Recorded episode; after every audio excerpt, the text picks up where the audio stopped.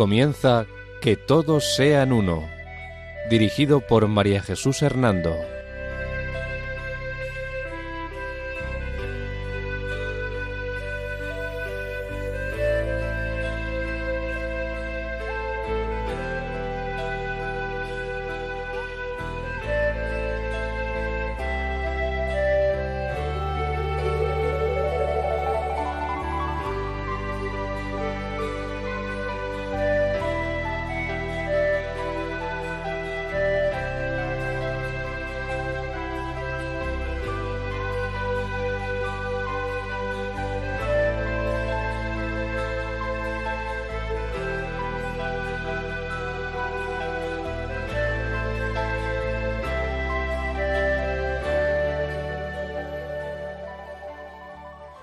Buenas tardes, queridos oyentes de Radio María. Un domingo más, bajo la protección de María, volvemos a estar con ustedes en este programa titulado Que todos sean uno. La dirección del programa corre a cargo de María Jesús Hernando. Y a mi lado tengo como colaborador a Eduardo Ángel Quilés. Buenas tardes, queridos oyentes.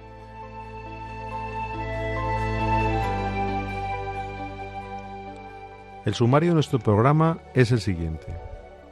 La Iglesia Calvinista. La historia de Calvino y la Iglesia Calvinista.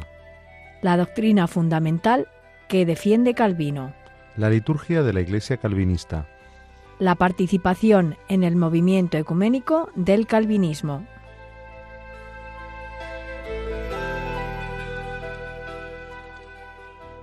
Antes de comenzar nuestro programa, deseamos enunciar las fuentes y autores en los que nos hemos basado para prepararlo y Sherlock, Jedin, Duke, Villanova, Zageni, Madgrad, Parker, Anton, Duke, Zakeni, Zanokchi, Schumer, George, Milner y White.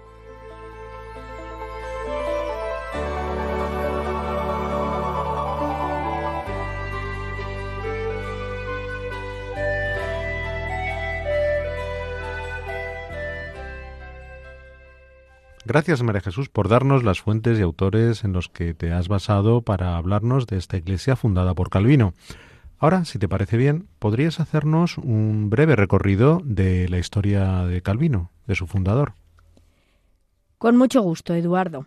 Verás, eh, Juan Calvino nació el 10 de julio del año 1509 en la ciudad francesa de Noyon.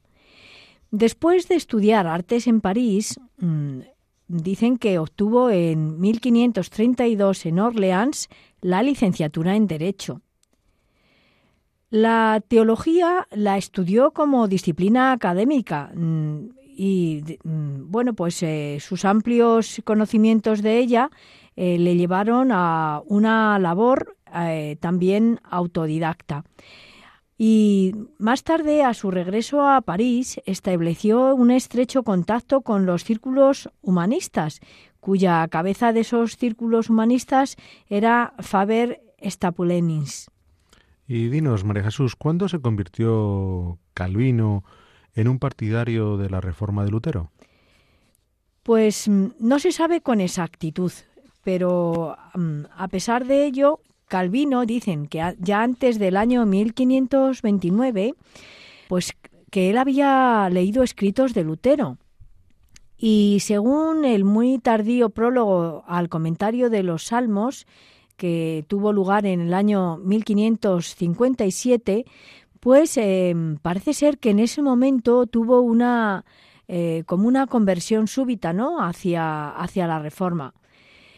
Mm, si aceptamos esta súbita conversión, habría que colocarla más o menos, según los historiadores de Calvino, hacia el año 1533.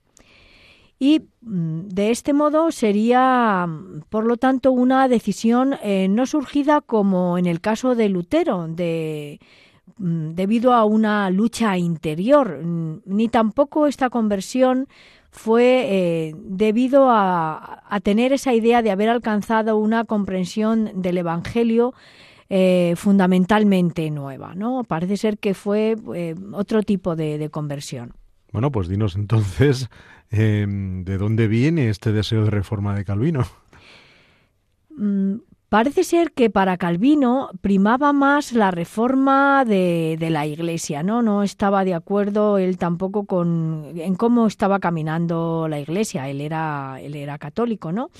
y él se veía a sí mismo como llamado por Dios al servicio de la vera religio, es decir, de la verdadera religión. Em, y con esta intención, pues él quería luchar, según él, contra una idolatría que él veía dentro de, de la Iglesia, ¿no? A partir de esta decisión parece ser que su vida, que era algo nómada, pues le llevó en, a finales del año 1534 hacia Estrasburgo y Basilea, donde se vio mm, con hombres de la reforma de Lutero como Simón Grenius y Oswaldo Miconius. Em, también parece ser que se vio allí con Enrique Ballinger, y, que era de Zúrich, y también con Martín Bucero. Más tarde se cuentan que en el verano de 1535, eh, cuando tenía 26 años, eh, él escribió la obra Institutio eh, y la publicó en el año 1536. En la primera edición de esta obra, Institutio, él hace un, breve compendio de la doctrina evangélica tal y como él la entendía. Y al mismo tiempo, eh, pues eh, esta obra es como un escrito en defensa de, los protestantes franceses que va con una dedicatoria al rey Francisco I, eh, expresamente, ¿no? En esta obra, Institutio, Calvino se muestra menos impresionado por la teología del reformador Zuinglio, que era un, seguidor de Lutero, ¿no? Y em, también, eh, o sea, se, muestra menos impresionado por esta teología y, eh, sin embargo, para él es como más importante em, que los escritos de Lutero, sobre todo los catecismos de libertad de un cristiano y de eh, Captivate Babilónica. ¿Y en qué momento se traslada Calvino a la ciudad suiza de Ginebra? Parece ser que lo hizo en agosto de 1536. Eh, en esta ciudad de Ginebra, eh, Calvino se había impuesto poco antes, eh, donde va Calvino, no se había mm, impuesto poco antes la tendencia luterana. Pero, según palabras del propio Calvino, allí estaba todo manga por hombro, según dice él. No, no sabemos si era si es cierto o no, no.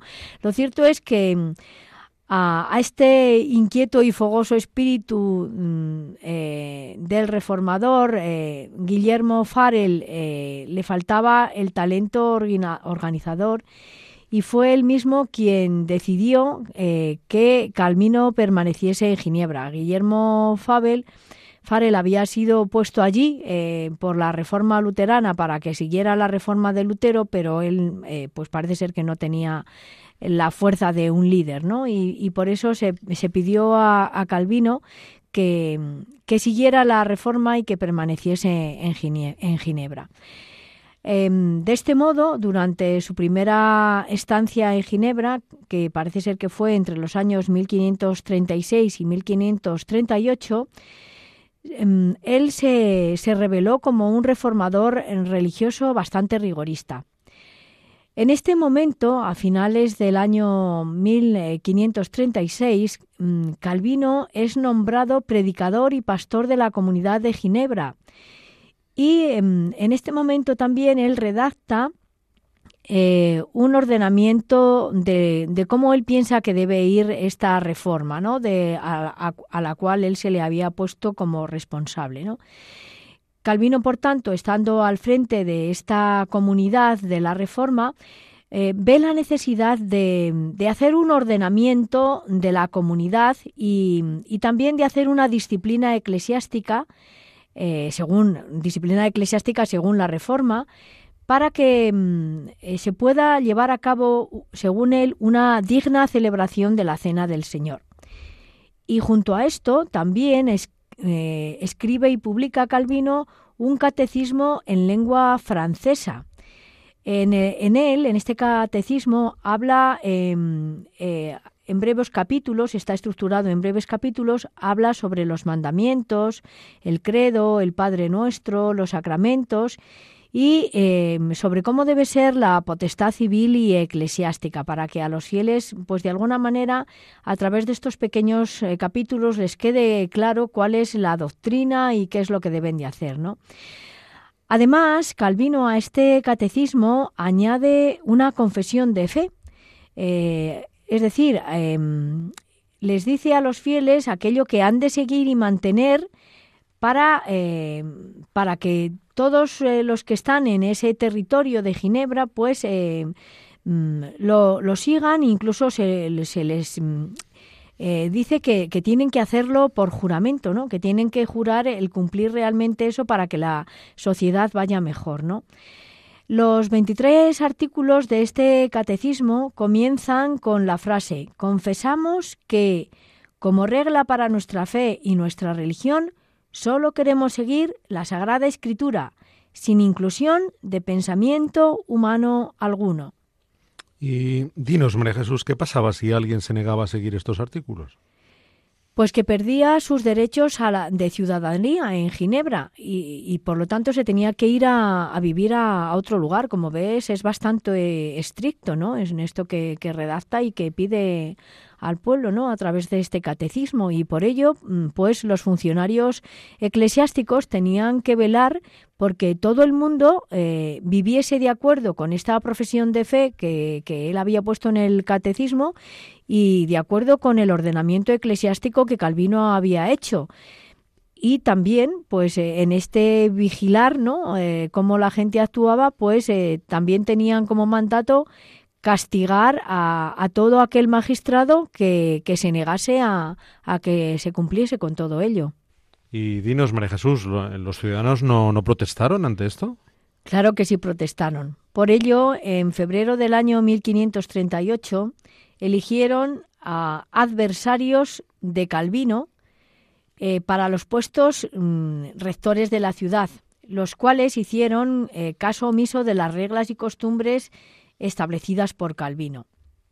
Pero cuando el Consejo de la Ciudad ordenó que los usos católicos mantenidos en Berna volviesen a ser introducidos en Ginebra, entonces los párrocos se negaron a la aplicación del acuerdo. Mm, y eh, de este modo, en la Pascua de Resurrección del año 1538, Calvino y Farel se negaron a distribuir la, la comunión a las personas que no lo siguieran.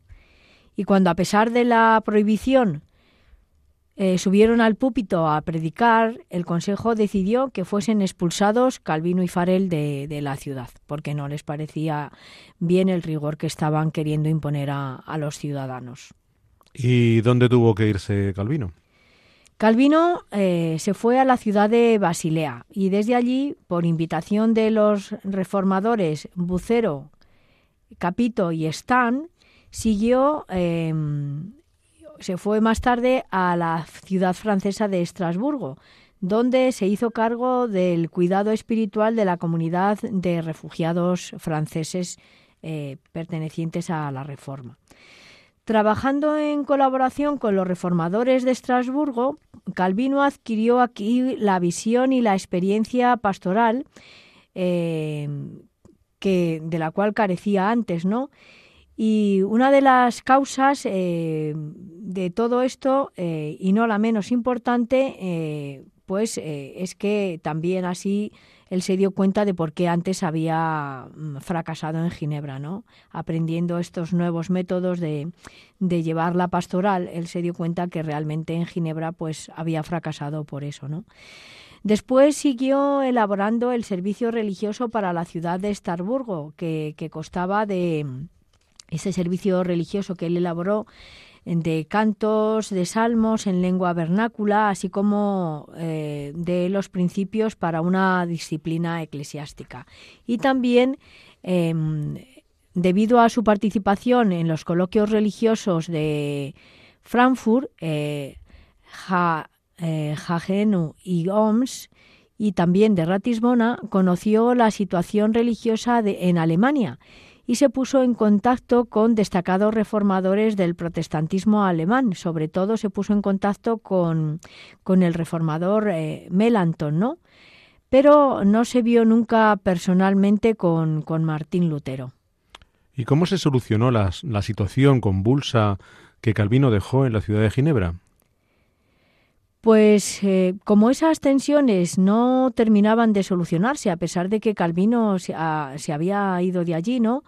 Y los nuevos predicadores y el consejo de la ciudad eh, ya eh, eran incapaces de llevar, de controlar la situación, pues de nuevo pidieron a Calvino que volviese en el año 1540 y entonces de este modo Calvino regresa de nuevo a Ginebra, a pesar de que había sido echado de allí y eh, aunque dudó al principio de, ir o no, eh, mm, finalmente pues sintió que Dios le llamaba a ir allí y en el año 1541 volvió de nuevo a Ginebra. ¿no?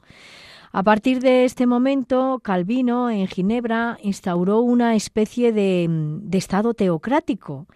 Eh, este estado teocrático muy en línea con el Antiguo Testamento y con una moralidad muy estricta, de tal manera que se convirtió en juez único de lo que era el cristianismo genuino ¿no? de, que, que allí él implantó en Ginebra. ¿Y qué características tomará esta comunidad que instaura Calvino a su vuelta a Ginebra? Pues em, te lo contaré después de hacer una pausa musical. Muy bien.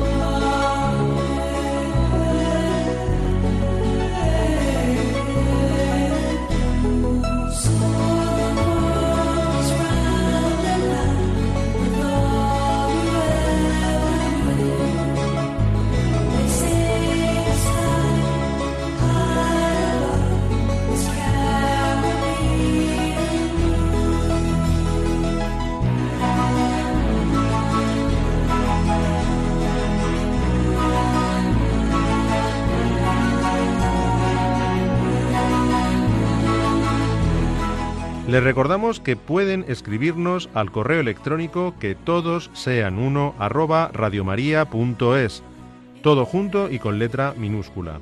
Repetimos, que todos sean uno arroba radiomaria.es.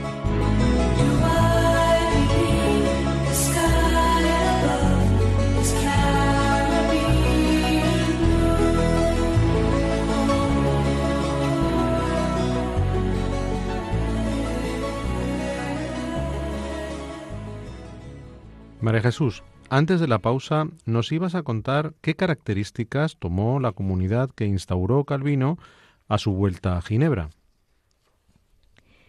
Sí, es cierto. Eh, te cuento, en, los años, entre los años 1541 y, 1564, Calvino inicia eh, la estructuración de la comunidad y, de Ginebra y el régimen que debe llevar. De este modo, en el 20 de noviembre de 1541 es aceptado el ordenamiento eclesiástico de Calvino, configurado según el modelo de lo que él había hecho en Estrasburgo. Y eh, es aceptado también por los consejos de la, de la ciudad. Al poco tiempo eh, le sigue a todo esto una ordenanza sobre cómo debe ser el servicio religioso y después eh, pues también instaura allí el, catecismo ¿no? que él había mm, preparado en Estrasburgo. En esta estructura Calvino tomó del reformador eh, Bucero la estructura de cuatro cargos principales para el ordenamiento de esta comunidad eclesial, ¿no? El primero estaba compuesto por los pastores los cuales estaban unidos colegialmente en lo que se llama la Venerable Compañía de los Pastores. El segundo estamento fundamental de, esta estructura eclesial, en ella están los maestros, que estaban dedicados a la enseñanza.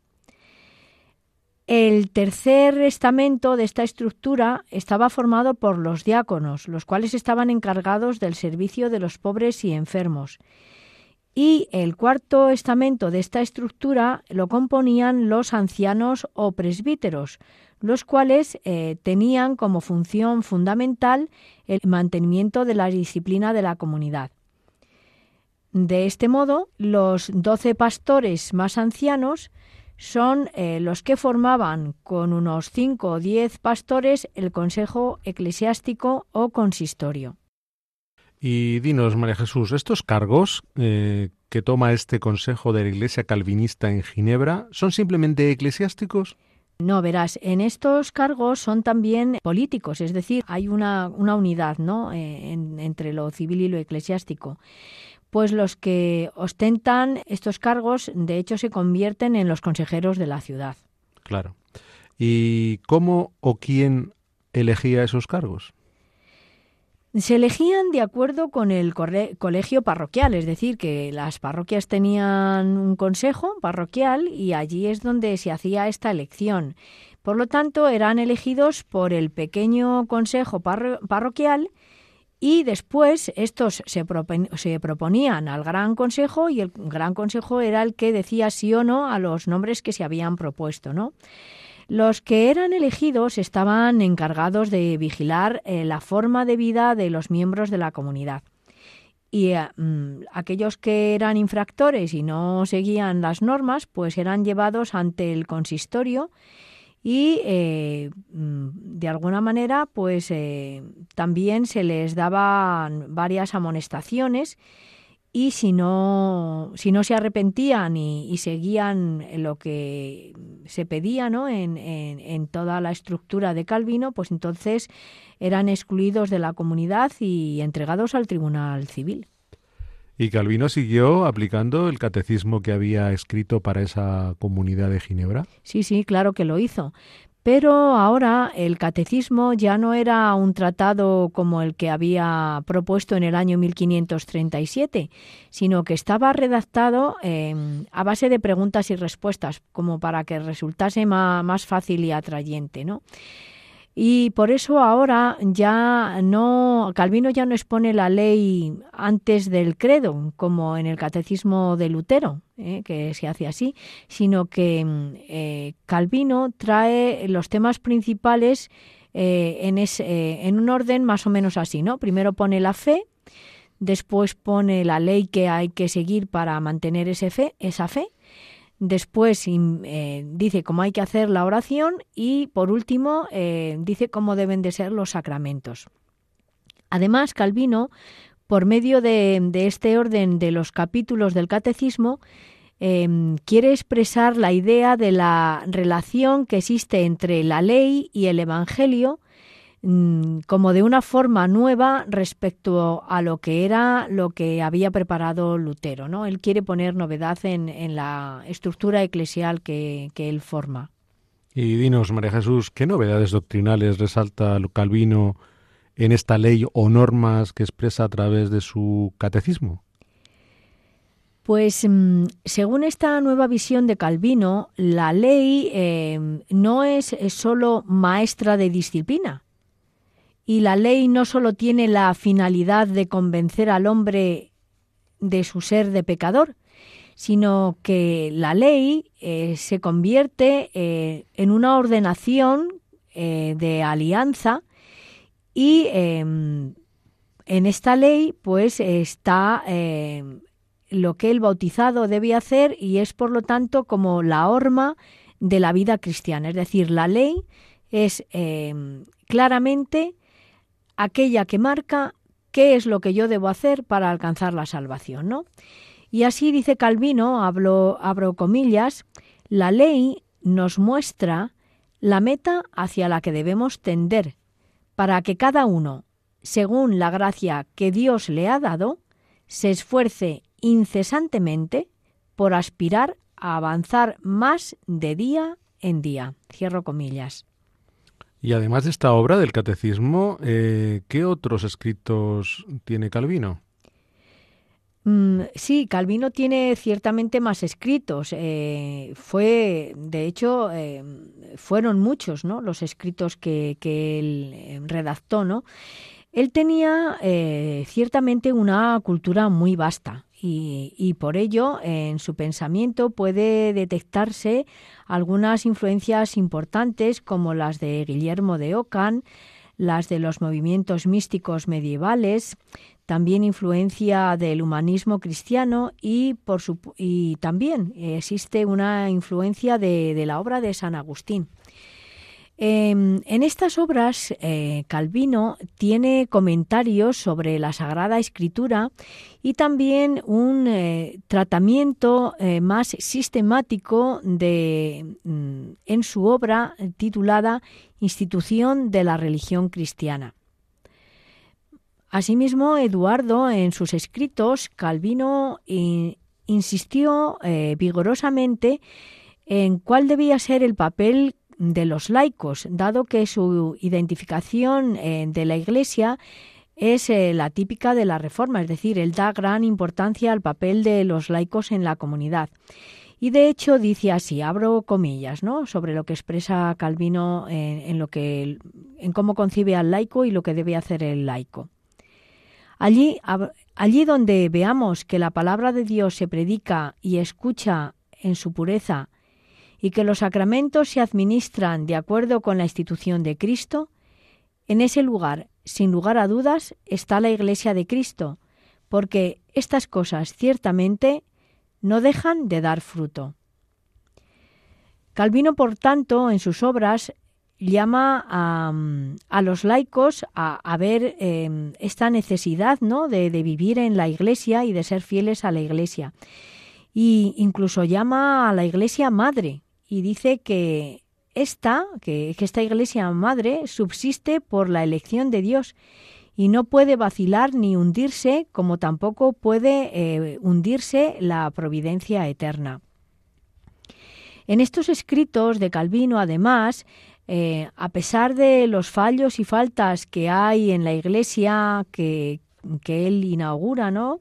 Eh, se conserva incorrupta la doctrina en que la piedad se afianza y se mantiene el uso de los sacramentos ordenados por el Señor. Y dentro de la Iglesia visible, dice Calvino, hay quienes solo son cristianos de nombre. Y además, Calvino habla también de la Iglesia de los elegidos, la cual es invisible para nosotros y solo es visible para los ojos de Dios. Por ello, a nosotros eh, nos corresponde mantener la comunión como Iglesia visible y no preocuparnos tanto de quiénes serán los elegidos o quiénes estarán en esa formarán parte de esa iglesia invisible. Y dinos, en sus escritos sobre la iglesia, Calvino habla de la iglesia como cuerpo de Cristo? De alguna manera sí. Él adopta buena parte del simbolismo del Nuevo Testamento, especialmente en la privilegiada imagen del cuerpo de Cristo eh, que, que, tiene San Pablo en sus cartas, ¿no?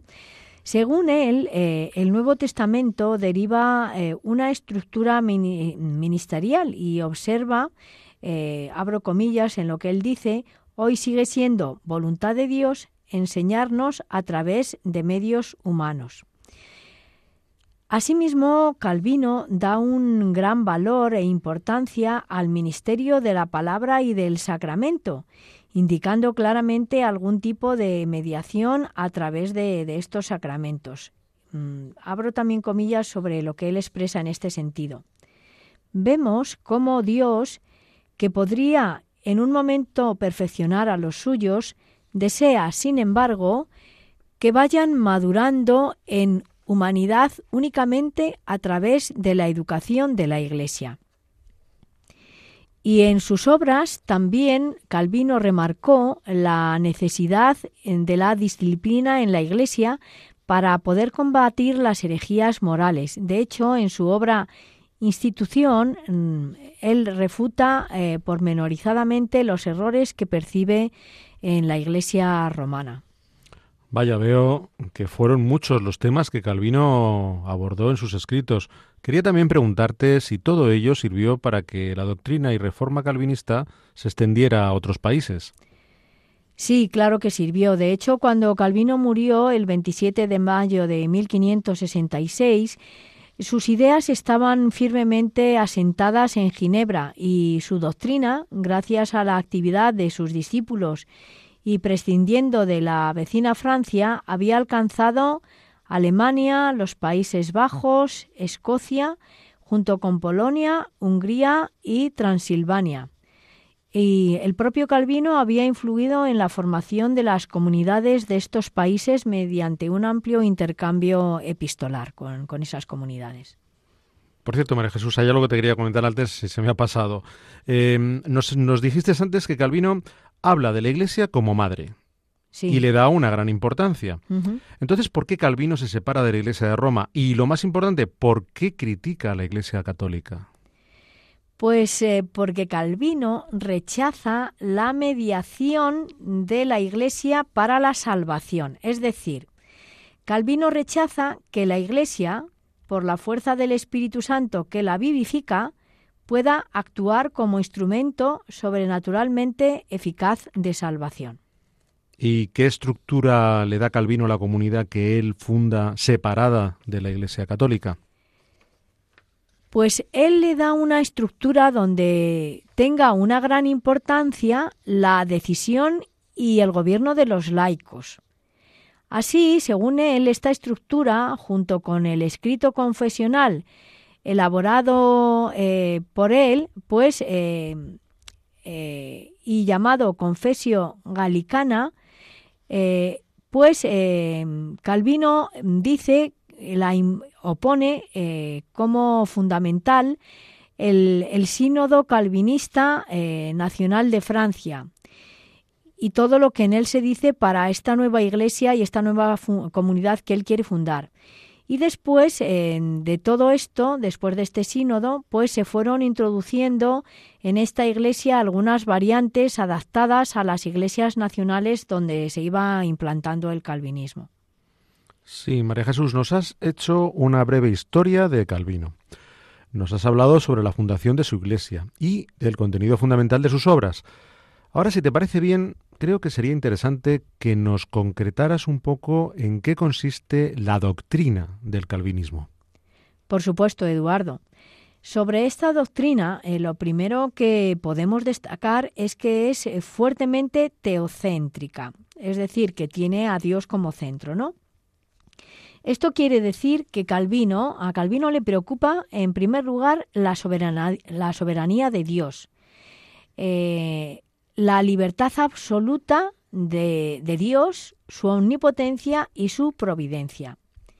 Y como una consecuencia de todo ello, pues eh, Calvino le da una gran importancia al tema de la doble predestinación la doble predestinación del hombre. Es decir, según Calvino, em, la elección que Dios hace de cada persona la hace para ir al cielo o para condenarse. Fíjate esto eh, cómo eh, está completamente en contra de lo que dice la Iglesia Católica.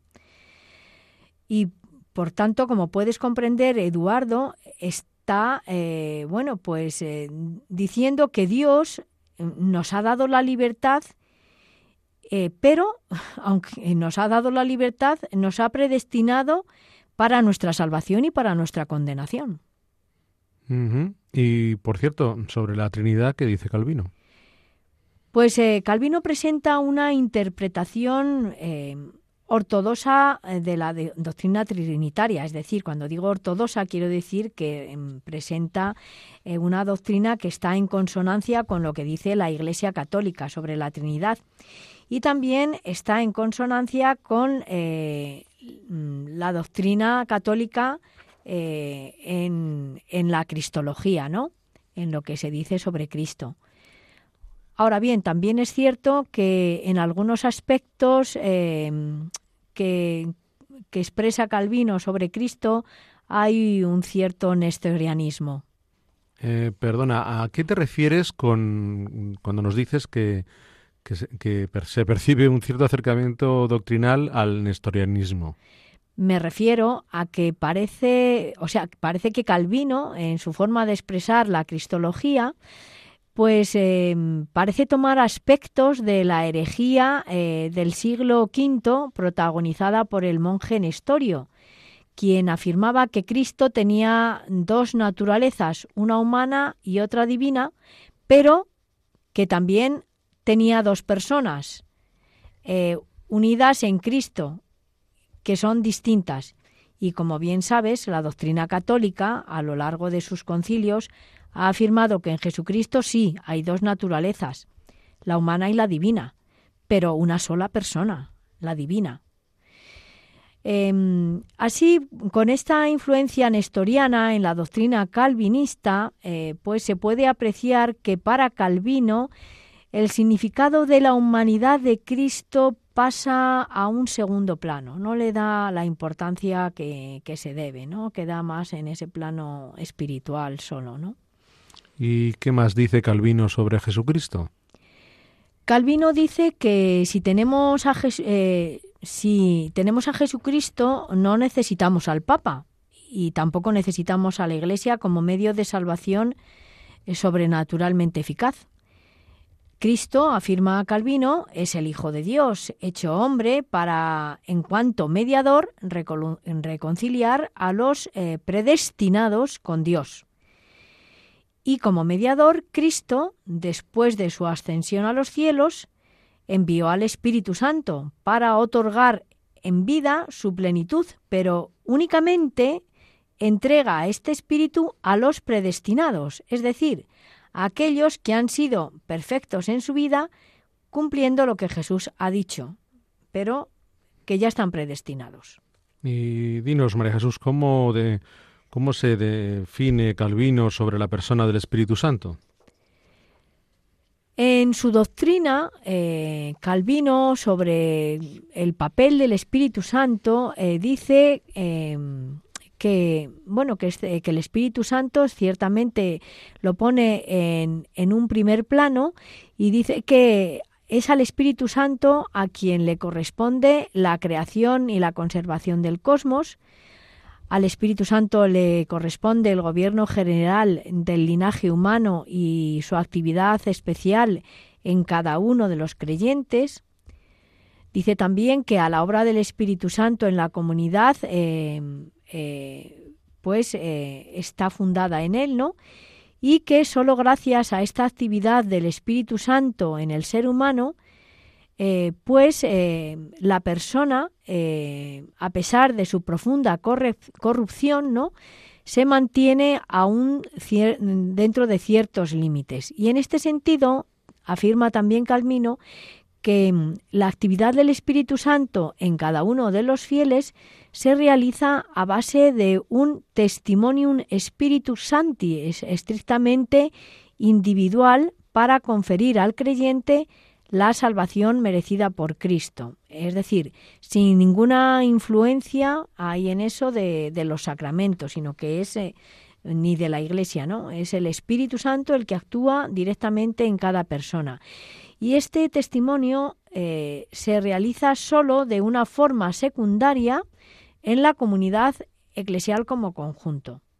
Además, Calvino añade a esta em, donación que realiza el Espíritu Santo en la persona el tema de la justificación y eh, la santificación que se logra solo por la fe y no por las obras. Sí, veo que Calvino le da una gran importancia a la acción individual del Espíritu Santo en cada persona. Pero entonces, mm, dinos, ¿cómo piensa Calvino que actúa el Espíritu Santo en la comunidad eclesial? En el aspecto eclesiológico, en cómo actúa el Espíritu Santo en la comunidad eclesial, Calvino dice que es la fuerza del Espíritu Santo en la persona, o es que esta fuerza del Espíritu Santo en la persona no crea una relación ontológica con el Señor glorificado, en virtud de la cual Él estaría presente y actuaría en la Iglesia, que es solo eh, la que enseña la Iglesia Católica, ¿no? Por lo tanto, para Calvino se trata de la unión lograda por la virtud del Espíritu Santo con la fuerza del cuerpo glorificado de Cristo y a través de esta unión eh, Cristo ejerce su dominio sobre la Iglesia. Pero esta, la Iglesia, no es mediadora para la gracia de Dios. ¿Vale? Es decir, que la Iglesia no es necesaria para la salvación. En definitiva, es lo que está queriendo decir Calvino. Ahora bien, esto no excluye que Calvino, como decía antes, llame a la Iglesia madre de los creyentes y que piense eh, que em, al decir esto, la Iglesia solo, eh, o solo, o sea, solo en la Iglesia invisible y eh, también piensa en la iglesia visible. Además, en estas afirmaciones que Calvino hace sobre la iglesia visible y sobre la iglesia invisible, afirma que el Espíritu Santo em, está eh, en la iglesia y em, él hace una ligación. En primer lugar, eh, esta ligación la hace con la palabra de la Sagrada Escritura y después a esta palabra eh, es de la Sagrada Escritura, pues es predicada por la Iglesia y finalmente pues eh, se lleva a cabo a través de los sacramentos. Por esto Calvino puede decir también donde el Evangelio es predicado en toda su pureza y los sacramentos son administrados rectamente, actúa el Espíritu Santo, y allí está, por tanto, la verdadera Iglesia de Cristo. Y dinos, María Jesús, ¿qué piensa Calvino sobre la Sagrada Escritura? Pues es importante, la verdad, la, la, concepción que tiene Calvino de la Sagrada Escritura, pero si te parece bien, te lo cuento después de una pausa. Perfecto.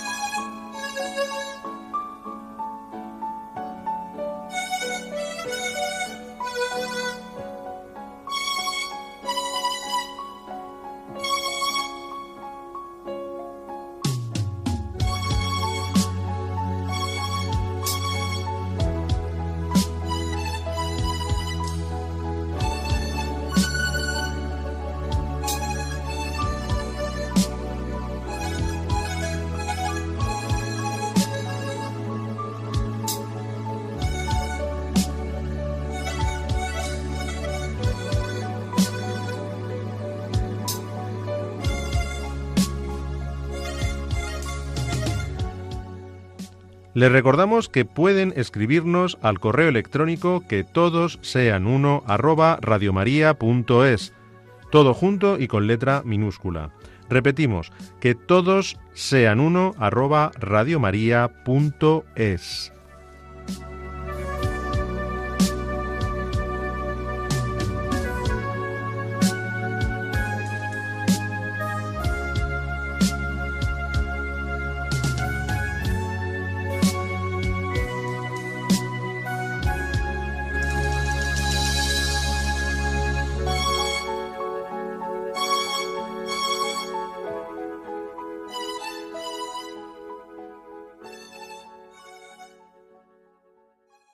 María Jesús, antes de esta pausa nos ibas a hablar sobre lo que piensa Calvino mm, de la Sagrada Escritura. Adelante. Para Calvino, eh, la Sagrada Escritura no solo es la única fuente, sino también la única norma. De esta forma, dice él, el creyente, para conseguir una seguridad sobre el contenido de la revelación, no necesita una interpretación infalible por parte de la Iglesia, dado que mm, la palabra de Dios no es solamente un mensaje de alegría, sino también es la ley, y por ello no necesitamos ninguna norma de la Iglesia, sino solo seguir lo que dice la palabra de Dios. Dinos, María Jesús, y sobre cómo actúa Dios en el hombre, ¿qué dice exactamente Calvino? En este aspecto antropológico, eh, al igual que Lutero, Calvino está convencido de que el hombre, desde la caída de Adán, nace con una naturaleza radicalmente corrompida. Es decir, según Calvino, el hombre no es pecador porque cometa pecados, sino que comete pecados porque es esencialmente pecador. Ambos, Lutero y Calvino, opinan eh, con razón que todos los hombres en el orden histórico de la salvación deben realizar todas sus acciones, al menos implícitamente, por amor a Dios, que es el definitivo fin sobrenatural, pero que el pecado original le ha hecho al hombre incapaz de alcanzar el orden sobrenatural, lo cual quiere decir que, según Calvino, la gracia de Dios, fíjate lo que te estoy diciendo, según Calvino, la gracia de Dios no puede limpiar completamente al hombre. Esto está en contra de, lo que dice la Iglesia Católica. Por tanto, esta forma de pensar de Calvino limita el efecto de la gracia de Cristo, dado que Cristo, precisamente por su gracia, actúa siempre y en todas partes y Él nos ha concedido la salvación y nos ha dejado, eh, nos limpia con su gracia, ¿no? Pero Calvino dice que porque como el hombre está corrompido en su, en su esencia, pues ni siquiera la gracia de Dios puede limpiarnos. Vaya. Bueno, pues muchas gracias María Jesús por explicarnos esta, esta doctrina que defiende Calvino.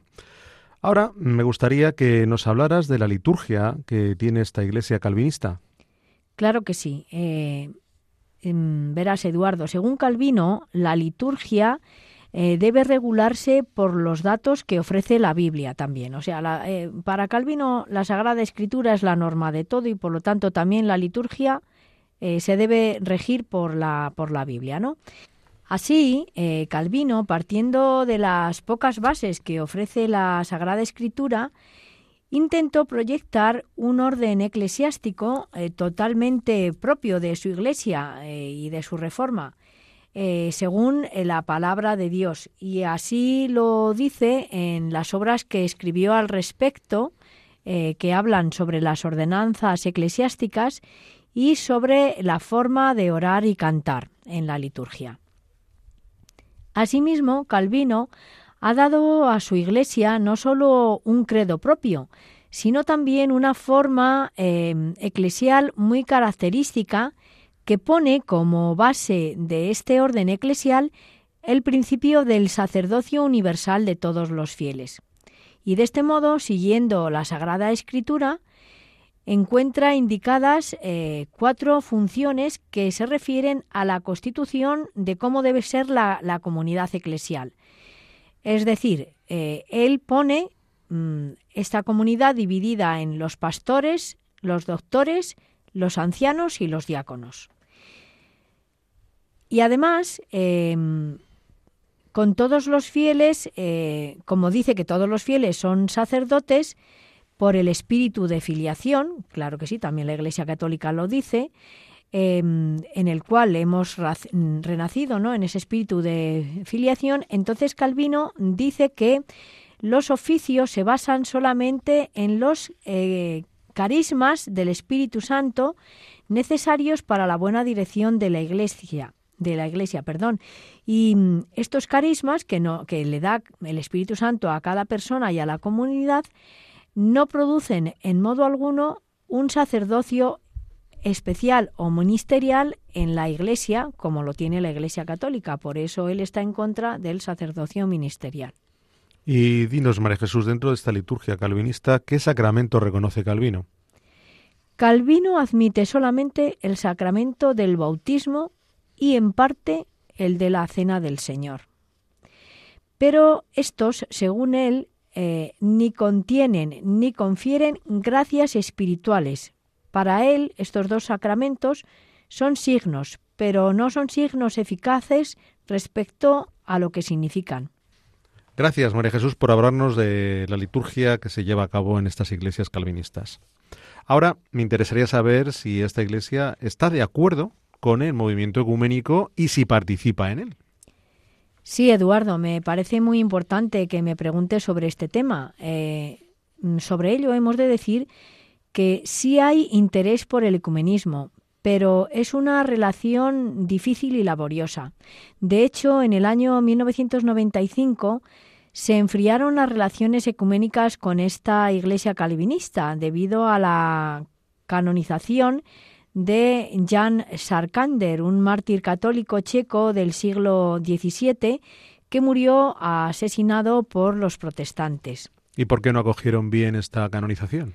Porque los calvinistas checos interpretaron esta canonización como una aprobación de las violencias católicas de aquellos tiempos y la crisis no ha podido mm, superarse del todo, aunque continúan manteniéndose ciertos contactos.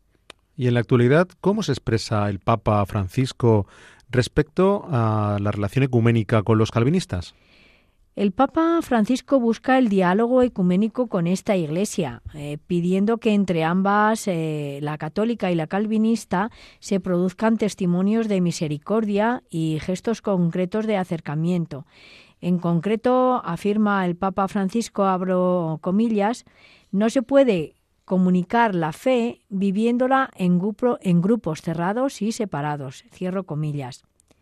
Juntos, dice el Papa, católicos y reformadores, podemos promover un crecimiento mutuo en la comunión espiritual para servir mejor al Señor a través de la fraternidad y para mm, comunicar la fe en nuestro mundo actual. Ante una desertificación espiritual, dice el Papa, allí donde se vive como si Dios no existiera, es necesario que caminemos juntos, que hagamos un movimiento ecuménico ¿no? y que llevemos a cabo este ecumenismo espiritual.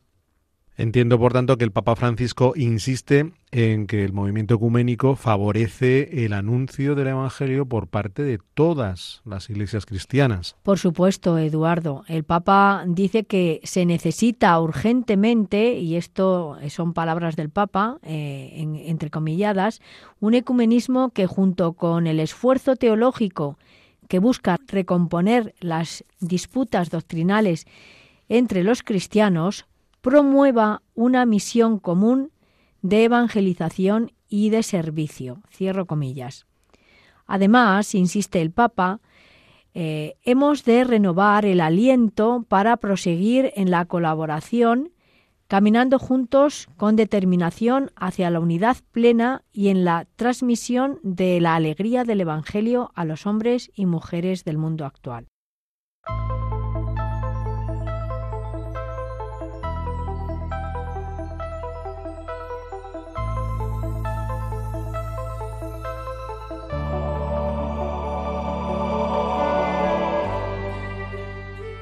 Pueden volver a escuchar el programa en el podcast de nuestra web www.radiomaria.es. También pueden solicitarlo para recibirlo en casa pidiéndolo al teléfono 91 822 8010. Asimismo, a través de la web www.radiomaria.es barra inclinada pedidos guion medio de guion medio programas o por correo electrónico a la siguiente dirección pedidos de programas arroba radiomaria.es escrito todo junto y con letra minúscula.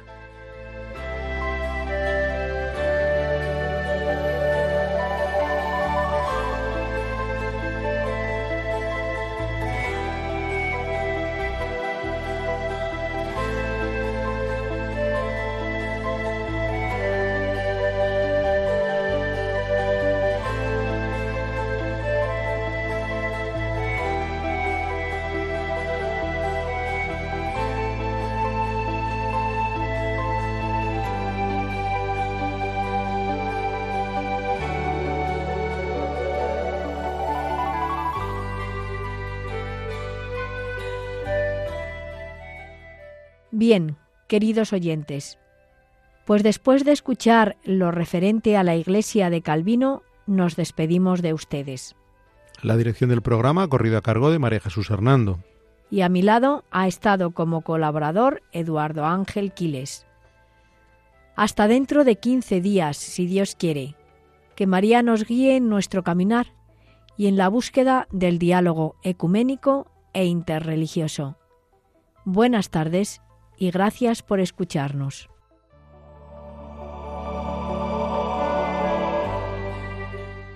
Han escuchado Que todos sean uno, un programa dirigido por María Jesús Hernando.